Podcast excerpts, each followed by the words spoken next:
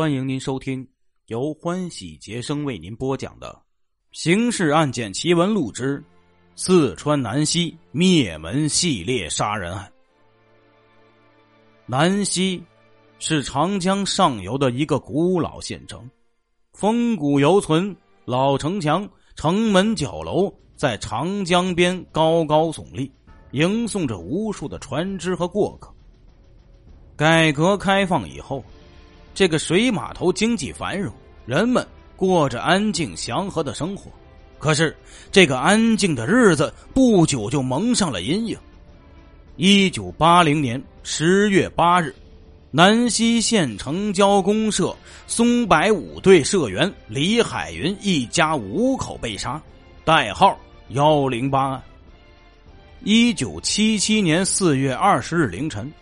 该社青龙三队王问培生产队长家被杀死三人，杀伤致残一人，代号四二零案。两起案件都发生在城边上，整个县城闹得沸沸扬扬，轰动全宜宾地区和四川省。一九八零年十月九日，夜幕降临，李海云的邻居于某发现李的四岁小女儿在乡村公路边哭泣。误认为他家大人赶场去了，就把他带回家照顾。到第二天中午都未发现李家人冒烟火，邻居郭某才从李家猪圈房门进屋查看，发现地上躺着一个血淋淋的人。接到报案，县公安局主管刑侦的副局长王明九带领刑警队长万伯恒等民警赶到现场。发现是一起五人被杀的特大案件，及时呢就向地区公安处和省公安厅报告。十月十日下午，地区副专员兼公安处长欧阳、副处长周仁杰率领刑侦科副科长梅朝辉、法医张俊林、痕检员刘荣康、何文军等赶赴现场。这个刑警和助手刘月呀。在泸州的案件侦破上接到命令，也立即赶到了南溪，在现场勘查发现，李海云及其妻戴兴才和九岁儿子李泽明的尸体面目全非的躺在堂屋的血泊中，在李尸体小腿旁有烧压扁形塑料尖刀套一个，堂屋的门栓完好。十四岁的大儿子李泽斌被杀死在寝室地上，血泊中有菜刀一把。十一岁的女儿李泽琼被杀死在另一间寝室的床上，箱柜有翻动的痕迹。猪圈屋门未栓，与寝室堂屋相通，门坊上有血掌印一个。五具尸体的眼球均被刺破了。尸体被鸡犬寻食践踏，血迹和粪便模糊。在南溪公安局礼堂里，深夜还是灯火通明。地县公安机关的领导和侦缉人员根据现场勘查的访问，全面分析案情。李海云家两天不见大人。十月八日晚，过路人听到屋内有打斗和呼救声，发生时间是当晚十二时三十分前后。死者住宅门窗完好，受害人只穿内衣裤，作案人可能是熟人，是喊门和平进入的。这李海云的尸体上有匕首类的创口和现场遗留尖刀套，作案人应自带有匕首。翻动箱柜，两只手表不见，说明是有预谋的杀人劫财。五具尸体的双眼球都被刺破了，可能是信迷信或者不懂科学知识，认为会留下影像的农村人，自带有照明工具。从事主手部有搏斗伤痕，翻找衣物和开门逃走有滴血，说明作案人手或头部受伤。根据地委指示，欧阳副专员任专案组长。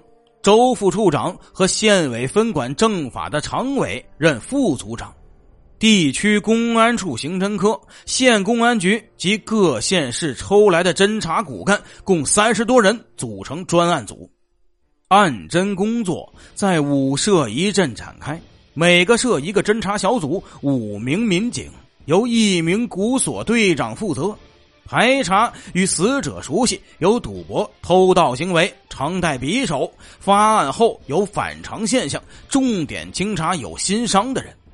各侦查小组采取发动群众公布案情进行拉网式排查，排查出来的对象要求做人人见面。十月十二日。地委李副书记带领中级法院院长、地区检察长等领导同志亲临南溪，听取专案组汇报，并指出南溪发生两起特大杀人案，在老百姓中影响很快，要求在短期内破获，挽回影响，否则不好向南溪人民交代。地委领导同志的讲话，专案组全体同志深知责任重大。在侦查过程中不顾疲劳、废寝忘食、日夜奋战，排查工作在短短十天里掌握了三百余名对象，逐个见面审查，发现城关镇的磨石头有重大嫌疑，在赌场上输给李海云东风牌、中山牌手表不满，扬言要找李算账。经审查，全身未发现新伤。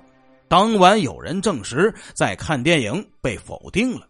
同时发现城郊先锋五队的曾饶春有偷盗行为，常与死者一起赌博，输掉上海牌手表给李，在赌场上常带有一把单刃匕首，被列入重点的审查。但该侦查小组民警上门观察，曾的头手无新伤被否定。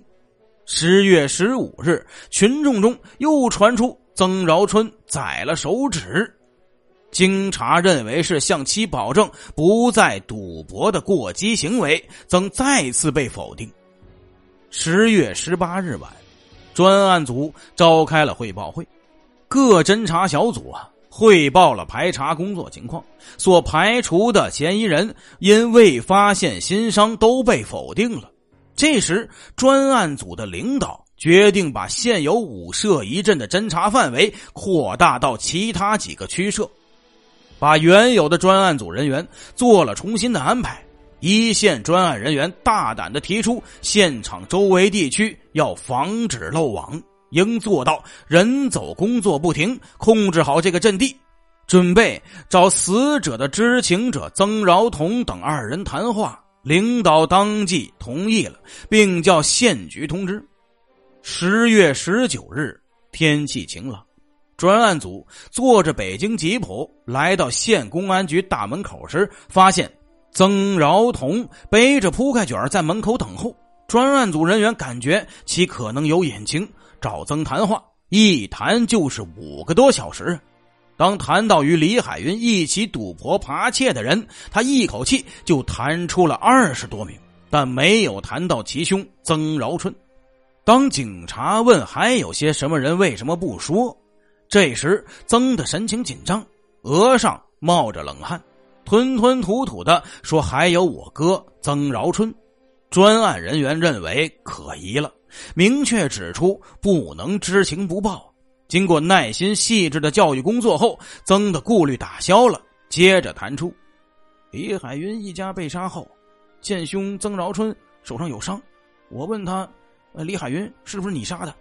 他当时不承认，但在喝酒时呢，他就说了：“我们两兄弟从小呢死了爹娘，受了不少苦，不论哪个做了这个案子，都要受牵连。”第二天呢，发现他宰了手指，我心中更加生疑了。他在赌场上，我常见他腰上把一把单刃口的尖刀，用的是塑料管尖刀头，猜疑呢，我哥杀了李海云全家。曾饶春重大作案嫌疑确认，领导决定立即行动。专案人员来到先锋五队，离曾饶春家一华里路停下了。调查到曾在家盖草房，专案组人员火速赶到，分头警戒。房上有几个男人盖房，因不认识曾饶春啊，专案组人员来了一个点名法，就叫了曾饶春。房上一个人答应了，接着下了房梯。专案人员表明：“我是公安局的，找你谈个事情。”这时，曾做贼心虚呀，叫儿子拿来了几件衣服，被警察押到了县公安局。技术人员先按印了曾的掌纹，与现场痕迹对比相同。同时，大家心里焦急的那块石头都落了下来。专案组领导决定成立审讯小组，审讯进行了三天两夜。曾啊，深知罪行重大，交代就等于交头，他早已做好鱼死网破的准备，一副死猪不怕开水烫的样子，死不开口，拒绝交代。这是警察预料之中的事为了打破僵局，审讯工作暂停，分析曾十八岁的儿子可能是知情者，于十月二十一日找来公安局谈话，讲明了不牵连家人的政策。妻子谈出，父亲手上的伤是杀李海云家形成的。半夜回家，把他叫醒，见他手上有伤，身上有血，带了两只手表回来。叫他儿子同去藏在火箭公社光华七队向家房子后墙上，并说以后他去劳改了，他儿子去取回来。杀人的血衣和作案工具是他儿子与他一起去丢在了林队的藕塘里。根据其子的揭露啊，专案组去光华七队向家后墙上取到了东风和中山牌手表。藕塘的取证必须进行，但考虑老百姓春藕用水，只好组织干群用四台抽水机抽藕塘水。大约水还有一米多深时，十多个民警迎着寒风，赤身在刺骨的冷水中寻找证据，苦战了几小时啊，终于捞获了血衣裤、抢劫的兰迪卡上装、作案工具柳叶形尖刀。和蓝色蒙面帽等。十月二十三日，县公安局审讯室里，开头曾饶春还十分的顽固。当警察抛出查获的两只手表摆在他面前时，他顿时失魂落魄，全身颤抖，败下阵来，交代了杀人劫财的罪行。因赌博输了手表，无本捞烧。遂于十月八日深夜，带上两把匕首，赶到李海云家，叫开猪圈的房门进堂屋，以向李借表作为赌本为幌子，在交谈中趁李不备，用匕首猛刺他的胸部，被李把匕首夺去，使他的手指受伤。他又拔出了另一把匕首，将李杀死。其妻子闻声赶来救助。他又用李家的菜刀把李妻子两个儿子和一个女儿杀死，见一小女儿熟睡未杀，然后戴上蒙面帽，逐一将五人眼球刺破，以防留下影像。后呢，进后屋翻箱倒柜，劫走手表两只和衣服，从猪圈门逃回家，隐藏赃物和作案工具。在藕塘打捞起来柳叶形匕首尖刀，是专案组的人员联想到一九七七年参加的四二零案件会诊时，在现场洞口发现取得的尖刀石膏模型，经技术检验，同一认定。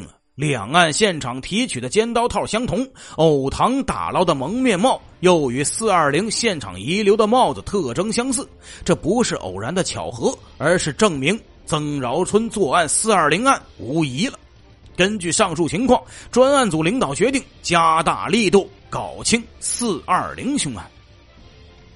经过二十多天的较量，面对专案组人员提及的重大犯罪，曾饶春心里明白。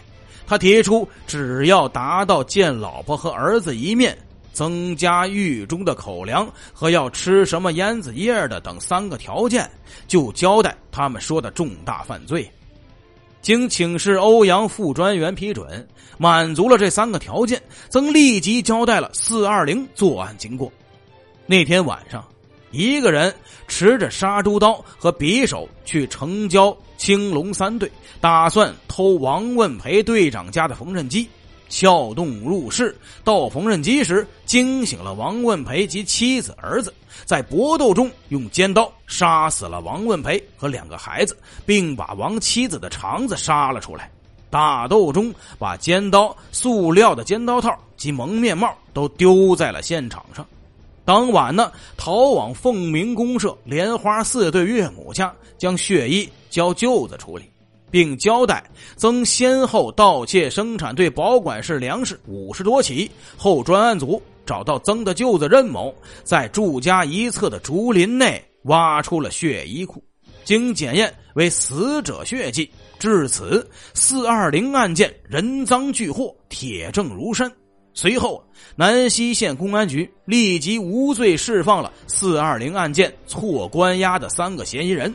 杀人犯曾饶春先后做了四二零幺零八凶案，共杀死八人，杀残一人。这个恶贯满盈的凶犯，于一九八一年一月八日被判死刑，其舅子任某因包庇罪被判有期徒刑三年。听众朋友。今天的故事就为您播讲到这里了，感谢您的收听。